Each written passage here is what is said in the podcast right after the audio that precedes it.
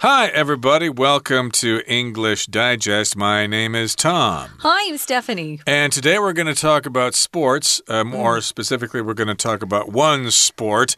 Uh, it's part of the tradition of pool games or billiards, mm. and there are many kinds of sports that involve hitting balls on a green table and trying to knock other balls into pockets. Mm -hmm. uh, the most common one here in Taiwan is nine ball, but there's also eight ball and then there's one called Cutthroat if you're playing Ooh, with uh, three people. That sounds serious. But another sport, another type of uh, pool, I guess mm -hmm. you mm-hmm. could call it, is uh, snooker. And that's what we're going to be talking about today. It uses a different kind of table. The balls are smaller, they don't have stripes or numbers on them. Mm -hmm. And uh, yeah, it has a whole different set of rules. Yeah, the first thing I noticed about snooker, because I had to go online to see what it looked like, was that the balls were very small and there were a lot of them and a lot of red ones uh, for some reason. Now I know why, because I read the article. But yeah, I'm not familiar with snooker. Uh, this is my first experience talking about it or even looking at it. Snooker is similar, um, but it's it's a little different too. And Tom's actually played it, so I'm gonna I'm gonna have Tom uh, talk about some of the. Uh, uh, differences that are very distinctive between the two games. Or our article will talk about those mm. differences. Uh, yes, indeed, I did actually learn how to play snooker here in cool. good old Taiwan. I actually had not heard of this sport before mm -hmm. I mm-hmm. came to Taiwan many, many years ago. So I have Taiwan to thank for teaching me the game of snooker, although I haven't played it in many years either. And this is kind of inspiring here. Maybe I should go out and find someone to play with. But in any case, we're going to find out about snooker right now. Let's read the entire contents of our article one time. You're likely familiar with pool, in which players try to use a long stick called a cue to knock or pot balls into pockets on the table. However, you might not have heard of snooker. The games are similar, but the rules and, in particular, the massive size of the table make them quite distinct. The rules of snooker were devised in 1882 by Sir Neville Chamberlain, a British Army officer. At first, it was a game for gentlemen and military officers, but soon numerous snooker clubs opened up, making the game more accessible. In the 1920s, people began to play professionally and took part in tournaments, the first of which was the Professional Championship of Snooker. Since then, the game has continued to expand in popularity. The enormous green baize table is home to a variety of colored balls.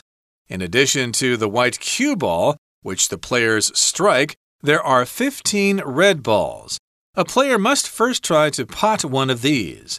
They can then try for one of the colored balls yellow, green, brown, blue, pink, and black. Then they try to pot a red again, and so on. Each time a ball is potted, a player scores points. See the accompanying table. Players take turns making shots, and if they pot a ball, they keep going. Colored balls are put back on the table after being potted, whereas red ones are not. After all the red balls are potted, players aim for the colored balls in order from lowest to highest value. If a player makes a foul shot, which could involve missing a ball, hitting a ball they didn't aim for, or accidentally potting the wrong ball, their opponent gets points. The player with the most points wins the frame, and one snooker match can consist of anything from 11 to 35 frames. Because of this scoring system and the size of the table, players can't just play casually. They need to plan ahead to set up their next few scoring shots or to leave the cue ball in a safe place. Snooker isn't easy, but with practice, it's an extremely rewarding pastime. So, this is our sports unit. We're talking about uh, a game of billiards, you could say, where you use a pool table and you have a cue. That's what we call those long sticks. And of course, lots of balls that you want to knock into the pockets, or as they say in snooker, you pot balls into pockets. That's a new one for me. I've never heard that before. So, we're going to talk about the tactical game of snooker. It's very popular in the UK, uh, much so, much more so than in the United States. But uh, um, as Tom said, he actually was introduced to snooker here in Taiwan. So I'm sure you'll find snooker in various places around the world. If it's tactical, it means you're doing something that takes some planning. So you're going to make a specific shot in order to pot those balls into the pockets on the table. Right. So if something's tactical, it involves tactics or special skills and techniques and planning mm -hmm. uh, to get your job done. And you're likely familiar with pool. Uh, pool, of course, includes the game of nine ball, but also eight ball and other games, as I mentioned before. But uh, again, in pool, players try to use a long stick called a cue to knock or pot balls into pockets on the table. Some people have their own cue because you can take care of it. Mm. And oftentimes, if you use the house cue, mm -hmm. uh, then you have to check it to make sure it's straight. Usually, people roll it on the table to see if it's a straight cue. Oh, interesting. And you use that stick uh, to hit the cue ball, and then the cue ball hits the ball you're trying to hit into a pocket. Yeah, so that long stick is called a cue, and you're going to knock the balls into the pockets. That is something that's similar to pool uh, that I'm familiar with. Uh, but a lot of people out there may not have heard of snooker before. So, what's the difference? Well, the games of pool and snooker are similar. They have some things that are kind of uh, the same, but the rules, and in particular, the massive size of the table, make them quite distinct or very unique. So there are things that are really just things you find in the game of snooker, and some that you just find in pool. Now, I looked at the table online when I was uh, watching a video on YouTube, and I couldn't tell that it was really a lot bigger than a pool table, but Tom tells me it is. I haven't seen it in real life. Um, it's got that green cloth on the top of the table that pool tables have as well. We'll talk about that in a minute. But uh, yeah, there are just lots of balls involved in snooker, many more than in pool, and they're also very small. Right. If you've played snooker for a while and then you go to try to play nine ball, you'll yeah. probably think, oh, this table is pretty small and the balls are so big. So they are quite different mm. from each other. But again, uh, you may not have heard of snooker. I should say that snooker has the OO sound there, like book mm -hmm. or cook. You can't say snooker, no. you have to say snooker. Uh, it's a subtle difference there. And the games are similar pool and snooker. They're similar in that you hit a cue ball and try to knock balls into pockets. But the rules of snooker, and in particular the massive size of the table, make them quite distinct. Distinct means they're unique and you can tell the difference between them. Now, the rules of snooker were devised way back in 1882 by Sir Neville Chamberlain, a British Army officer. He was actually a prime minister before. Uh, Churchill. So he preceded uh, Winston Churchill uh, around the time of World War II. Now, it goes on to say at first it was a game for gentlemen and military officers, but soon numerous snooker clubs opened up, making the game more accessible. So, like in British society, they have gentlemen who are cultured people, who are educated and intellectual. And so, of course, these things usually start with them, the gentlemen, and also military officers. It's kind of an exclusive game for them, but eventually other people find out about it, and then snooker clubs opened up, making the game more accessible. Common people could play snooker. I suspect it was mostly men who played this game, but you never know. Maybe some ladies joined in on the fun as, as well. Ooh, back then, I don't know, Tom. back then, uh, women and men didn't usually socialize in places like this. But uh, I did want to mention that um, in the British society, at least, they have these different, definitely different class levels of people, much more than much more than America had. Uh, I know we had some class system systems in uh, bigger cities like New York or Boston, uh, where people had more money than just the average worker who just worked all day long uh, to make enough to feed their family. So these guys had uh, they had leisurely time. So they could go and just play and hang out at these clubs. But like our article says, as the as the game became more popular and well known, um, more society was taking part in it. Became more accessible. You could uh, go in and play it, even though you weren't a gentleman or a military officer. So in the 1920s, people began to play professionally and took part in tournaments. Now, if you're playing professionally, some sort of sport that is, it usually means you're making money uh, doing it. If you're an amateur, typically you're just playing for fun. Mm -hmm. Or uh, you're just starting out at it. If you're a professional, you're pretty good and you've taken a lot of time to uh, develop your skills. So they had tournaments, and the first of which of these tournaments was called the Professional Championship of Snooker. So since then, the game has continued to expand in popularity. So it sounds like something that really caught on over the years, and uh, it just has continued to be popular.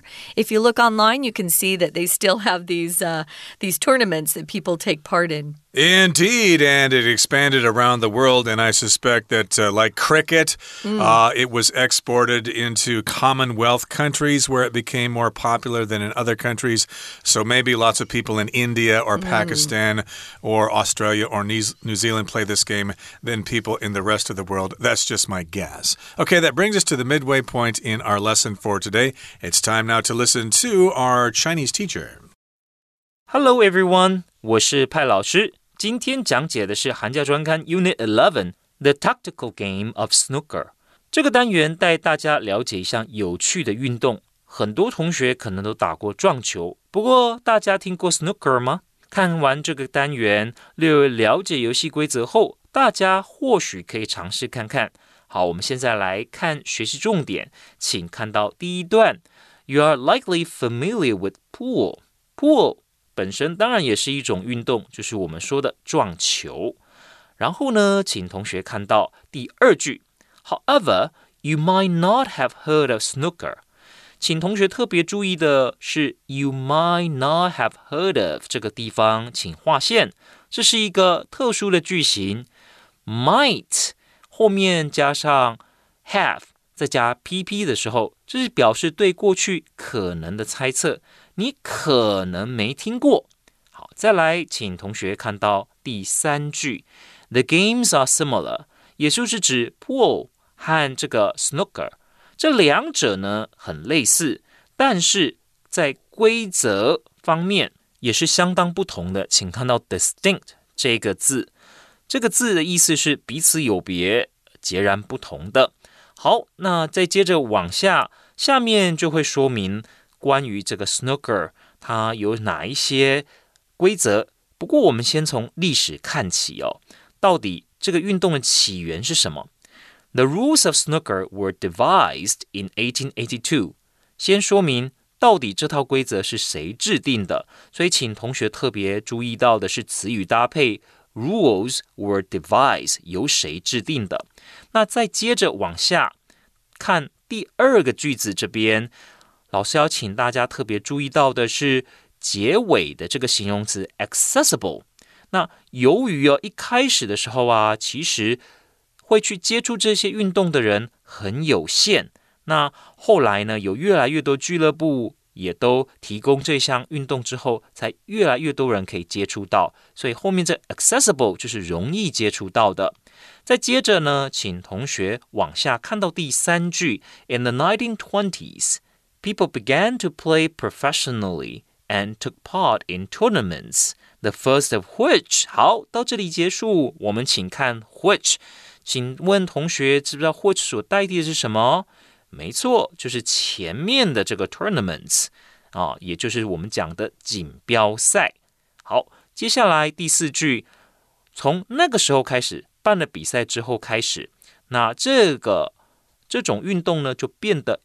越来越受欢迎，expand in popularity，这欢迎度呢大大的提升了。We're going to take a quick break. Stay tuned. We'll be right back.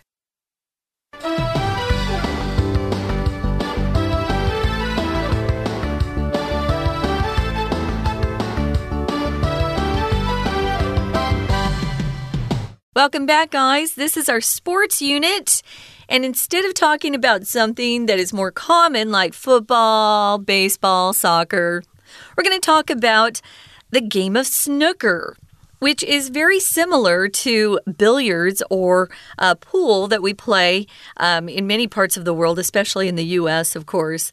So you've got a big table and you've got lots of balls, you've got a long stick that's called a cue and you try to knock or pot balls into the pockets on the table.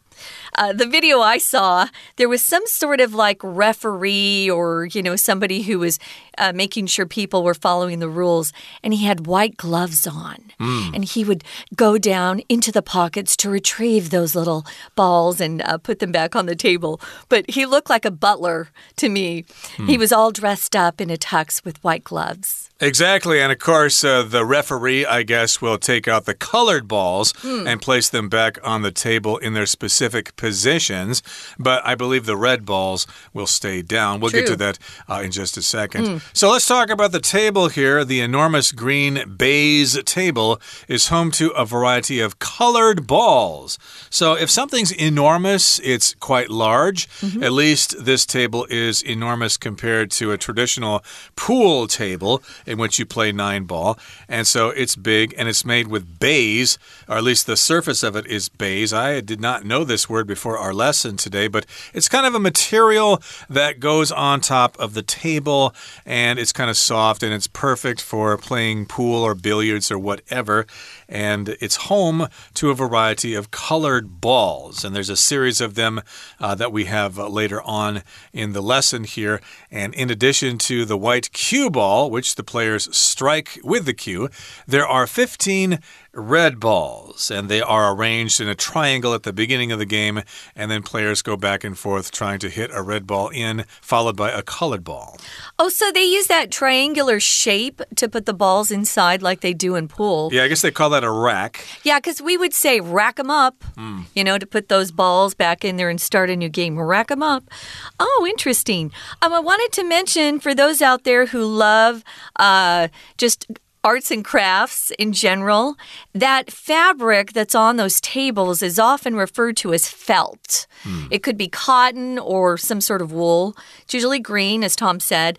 But we use felt a lot when we're playing with kids or we're making little things uh, with kids, you know, little shapes and sizes. It's very soft and it's. Um, pretty good to make uh, different things with. Anyway, that's felt, F E L T. So you rack them up, and uh, it says here there are 15 red balls, and a player must first try to pot one of these. Um, instead of saying pot one of them, what would we say in pool? Just uh, pocket. I pocket think we one? use in American English. Uh, you try to pocket the ball, which hmm. means you try to put it in the pocket. Right. You've got the side pocket, the corner pocket, etc. Mm. And snooker does have the same number of pockets. There are six of them uh, two side pockets and four corner pockets. Yeah. And yeah, that's what you try to do. At least in American English, English will say pocket the ball, but mm -hmm. I guess in uh, jolly old England, they'll say pot the ball. uh, the person uh, most appropriate to write this article is actually from the UK. He is indeed. Uh, they can then try for one of the colored balls. So the colored balls include yellow, green, brown, blue, pink, and black and they each have different points. So the black has the highest point value that you can get. And I understand that you have to go in the order of the value. So the black ball is the last ball that you're going to try to pot uh, or pocket if you were playing pool. So each time a ball is potted, a player scores points. So we've got a table here in the article that you can see. We're calling it we're calling it the accompanying table. If something if something accompanies something else, it goes along with it. Uh, maybe you have a friend um, and they want to go for a walk and they ask if you want to go along with them. You can accompany them to the park. Or maybe your dog always accompanies you when you take a walk late at night. So there's a table that you can check out with some of the values that you want to uh, know before you play the game. Yeah, I won't get into the details, but uh, the ball they try to hit in most often, of course, is the black ball uh -huh. because it's worth seven points. So you hit a red ball in, and hopefully you will have a shot on the black ball uh, to score more points. And you can see the values in the accompanying table. Players take turns making shots, and if they pot a ball, they keep going. So, yes, indeed, when you play a game, you take turns. Uh, if it's your turn, then you're the one who's going to shoot. And if you miss your shot, then it's the other player's turn. So you take turns, you alternate back and forth uh, your various plays. We do that in volleyball. You get to keep serving the ball until you uh, miss or you have a mistake and then you have to turn it over. So it's a good thing to keep making those pot, potted balls, I guess. Now, after you've shot all the red balls, they've been potted, players aim they try to um, hit the colored balls in order from lowest to highest value. Lowest would be the red. Now, you've already done the red. So, yellow is two, highest is black. If a player makes a foul shot, which could involve missing a ball, hitting a ball that they didn't aim for, or accidentally potting the wrong ball, then their opponent gets points. Uh, that's similar to some other sports. Now, if you if you make a foul shot, you're doing something that is against the rules, or you're doing something wrong. Uh, we have fouls in uh, basketball. If you if you hit another player like you're not supposed to, or in baseball, you can hit a foul ball that goes outside the lines of the baseball field. That's a foul shot.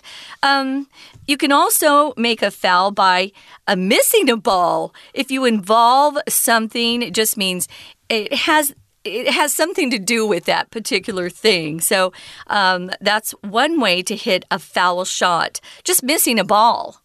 Mm -hmm. And there are various kinds of foul shots. It could involve or it could uh, include include missing a ball. Like if you're supposed to hit a red ball yeah. and you miss it, then you'll lose points that way. Yes, when it's your turn, you're supposed to actually come in contact with the ball with the cue ball. I would miss the ball. No, right. So that's yeah. why you try to snooker people so they don't have a shot. Mm. Uh, so they'll have to bank it off the side and hopefully they'll hit the ball they're supposed to hit. But a lot of times they miss and they lose points. That's all part of the strategy. So yes, you could miss a ball ball, or you could hit a ball you're not supposed to be shooting. If you're supposed to hit the yellow ball and you actually hit the brown ball, uh, that can cause you uh, some trouble there. And of course, you don't want to pot the wrong ball, mm. and then you'll actually give your opponent points. And of course, if you hit the cue ball into the pocket, that's a big no no as well. So if you accidentally do something, you're doing something unintentionally. You didn't do it on purpose. Um, maybe it was an accident, um, it was unintentional, it was unexpected. So you accidentally potted the wrong ball. That's also something that I would do as well. But if you do some of these things, you make a foul shot, and that includes these things we've talked about, your opponent gets points, not you. Exactly. And the player with the most points wins the frame. Mm. And one snooker match can consist of anything from 11 to 35 frames. So one game is a frame, huh. and then you have uh, a number of frames to play in a match. Uh, just like in tennis, of course, you have various, uh, what is it, games, and Six then you have games, a set yeah. or whatever. Mm -hmm. uh, it's similar in snooker here, but they play quite a few frames here, 11 to 35. So a match can go on for quite a long time, maybe even several hours. And indeed, I think uh, I think snooker is relatively popular enough with people here in Taiwan because I have seen tournaments broadcast on the local cable sports channels. Oh, really? Uh, and uh, I used to watch it if I had time because I do understand the rules of this game, so it's kind of fun to watch. And I believe uh, Taiwan produces a number of top players cool. in snooker as well uh, as they do with the nine ball. So, yes, indeed, uh, these kinds of games are quite popular here in good old Taiwan. Now, because of the scoring system and the size of the table, players can't just play casually. You have to plan. That's why we're calling it a tactical game. So, you have to plan ahead to set up or arrange uh, your uh, few scoring shots, or you need to leave the cue ball in a safe place. So we're saying here, our author is, snooker isn't easy. But with practice, it's an extremely rewarding pastime, something you do in your free time. If something's rewarding, it's satisfying to you, it's gratifying, you enjoy it. So if you haven't tried snooker, maybe this is the year for you to try. There's certainly a pool hall near you that probably has a snooker table. It probably doesn't cost too much to rent the table by the hour. Okay, that brings us to the end of our discussion for today. Let's listen now to our Chinese teacher. 好，接着我们看第三段，请同学特别注意到的这样的运动哦。这个运动里面呢，有一些专业的术语，包括说，诶，它的这个母球， 英文该怎么讲啊？叫 cue ball。好，那后面好好多句子其实都是在说明说，到底这样子的运动应该要如何进行。那我们就先看一下第五个句子好了。那我们先弄清楚到底哦，在进行这项运动的时候要如何得分。Each time a ball is potted，好，也就是呢，球进袋了，